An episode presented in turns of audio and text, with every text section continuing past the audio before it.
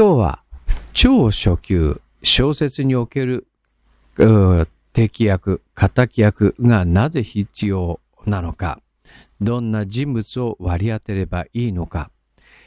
敵役、敵役と悪役はどこが違うのか、そんな話をしていきましょう。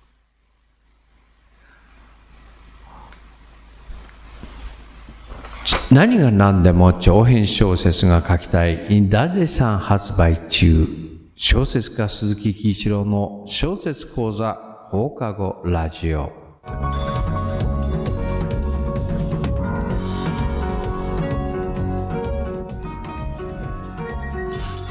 えー、今日は先日、えー、先日あれだね、えー、先日、小説についての登場人物の役割分担ってどんなもんですかっていう話をしてたんで、まあその続きもうちょっと掘り下げてい、えー、きましょうっていうふうなんですが、掘り下げると言っても、超初級などでものすげえ漠然とした話です。えー、小説における敵役の役割です。小説における敵役というのは、物語に深みと複雑さを加えるために必要不可欠な存在ということです。彼らは主人公の成長や、成長や葛藤を促進し、読者に、爽快感を与え、物語をより魅力的なものにしますという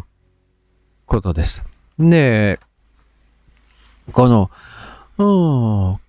敵役の役割。まあそうね。大体敵役の役割をちょっと話をしていくと、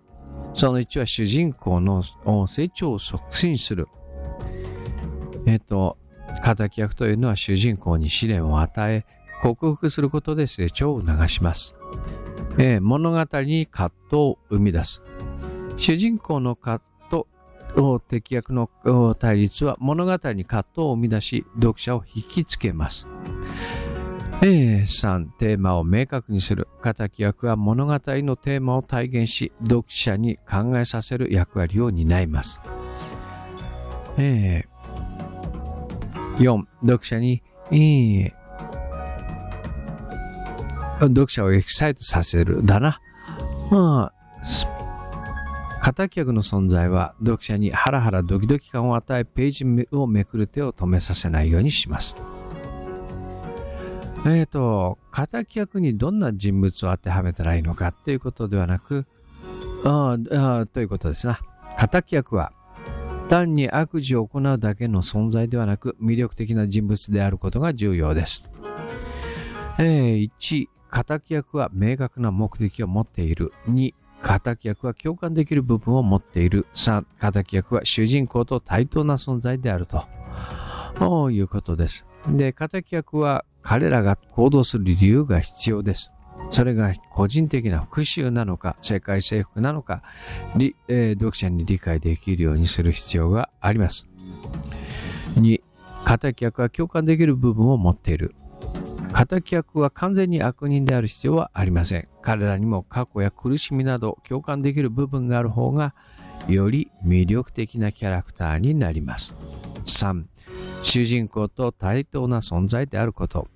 敵役は主人公と対等な力や小さ知性を持っている必要があります。そうすることで彼らの対立がよりスリリングなものになります。ええー、敵役と悪役の違い、敵役と悪役の違い、敵役と悪役はほぼ同じ意味で使われますが、厳密には区別があります。敵はは主人公の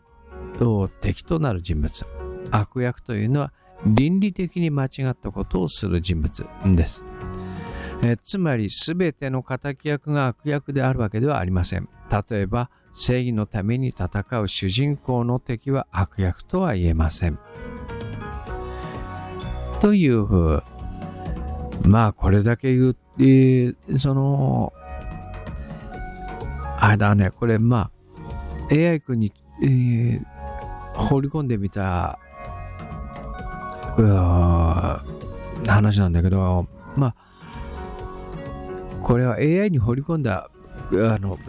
質問の仕方がちょっと漠然としたから漠然とした答えがでしか出てこないんだけど、まあ、あくまでも超初級なので、実際にはここまで、その、シンプルな登場人物の作り方っていうのは、まあ、まあまあないです。えっ、ー、と、例えば、桃太郎の場合だと、じゃあ、桃太郎の敵役って何？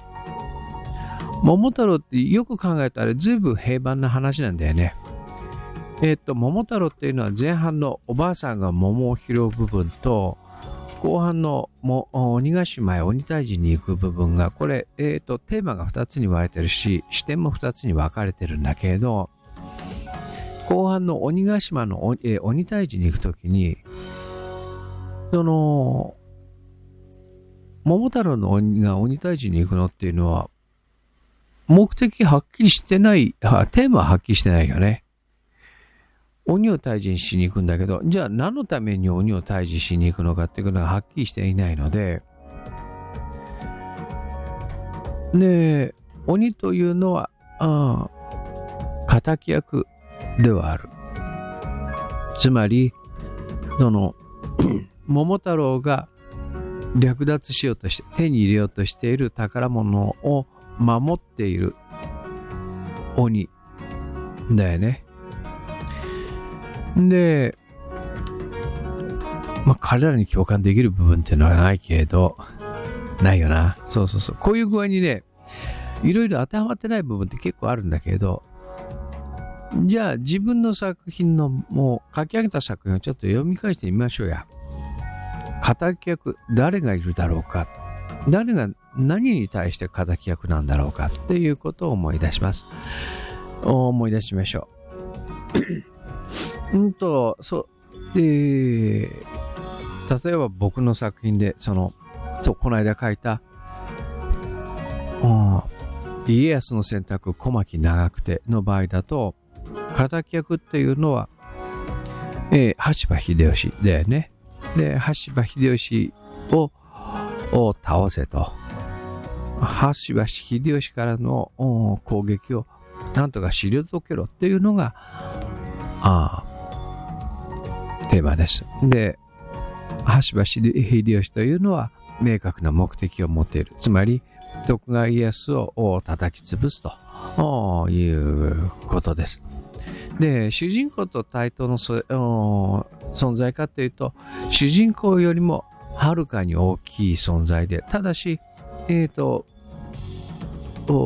軍事力について言うと極めて弱いという、そういう部分があると。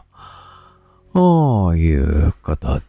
で作りましたな。で、あなた自身の作っている人の今書いてる作品で、じゃあその作品の主人公は何に向かって行動しているのか。で、主人公の前に立ちはかだかるこのその敵役というのはどんな人物であるのか。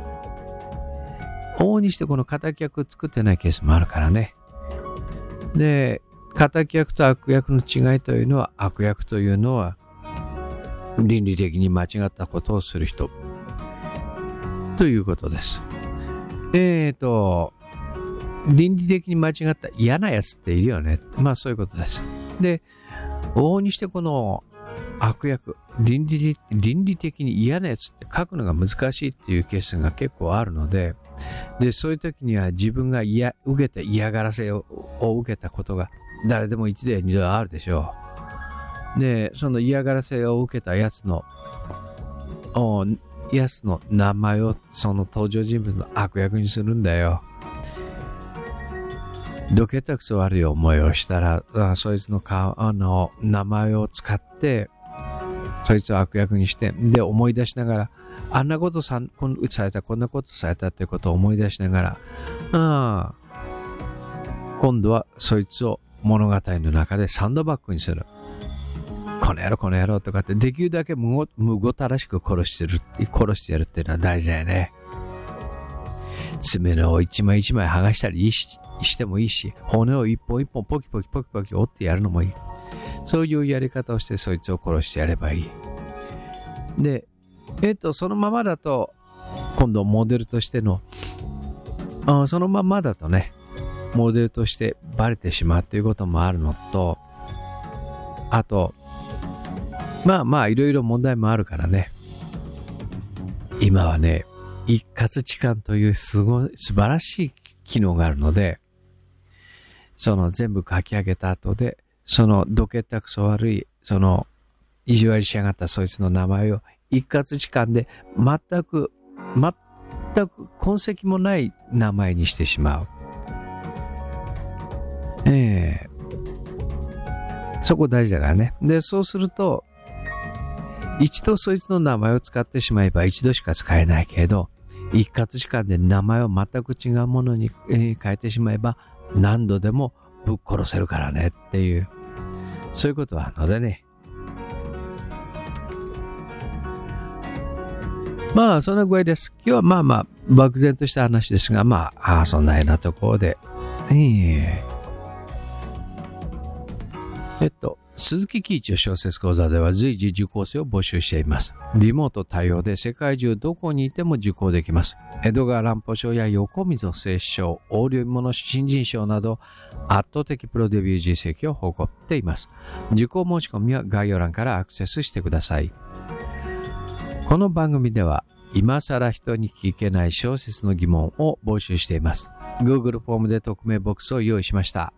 概要欄からアクセスしてください。その時にラジオネームを書き添えてくださると嬉しいです。この番組は YouTube をキーステーションにサウンドクラウド、Apple Podcast、Google Podcast、Spotify などのポッドキャストプラットフォームでも配信しています。というところで、今日の小説家鈴木喜一郎の小説講座放課後ラジオ、そんなところで、ではではでは。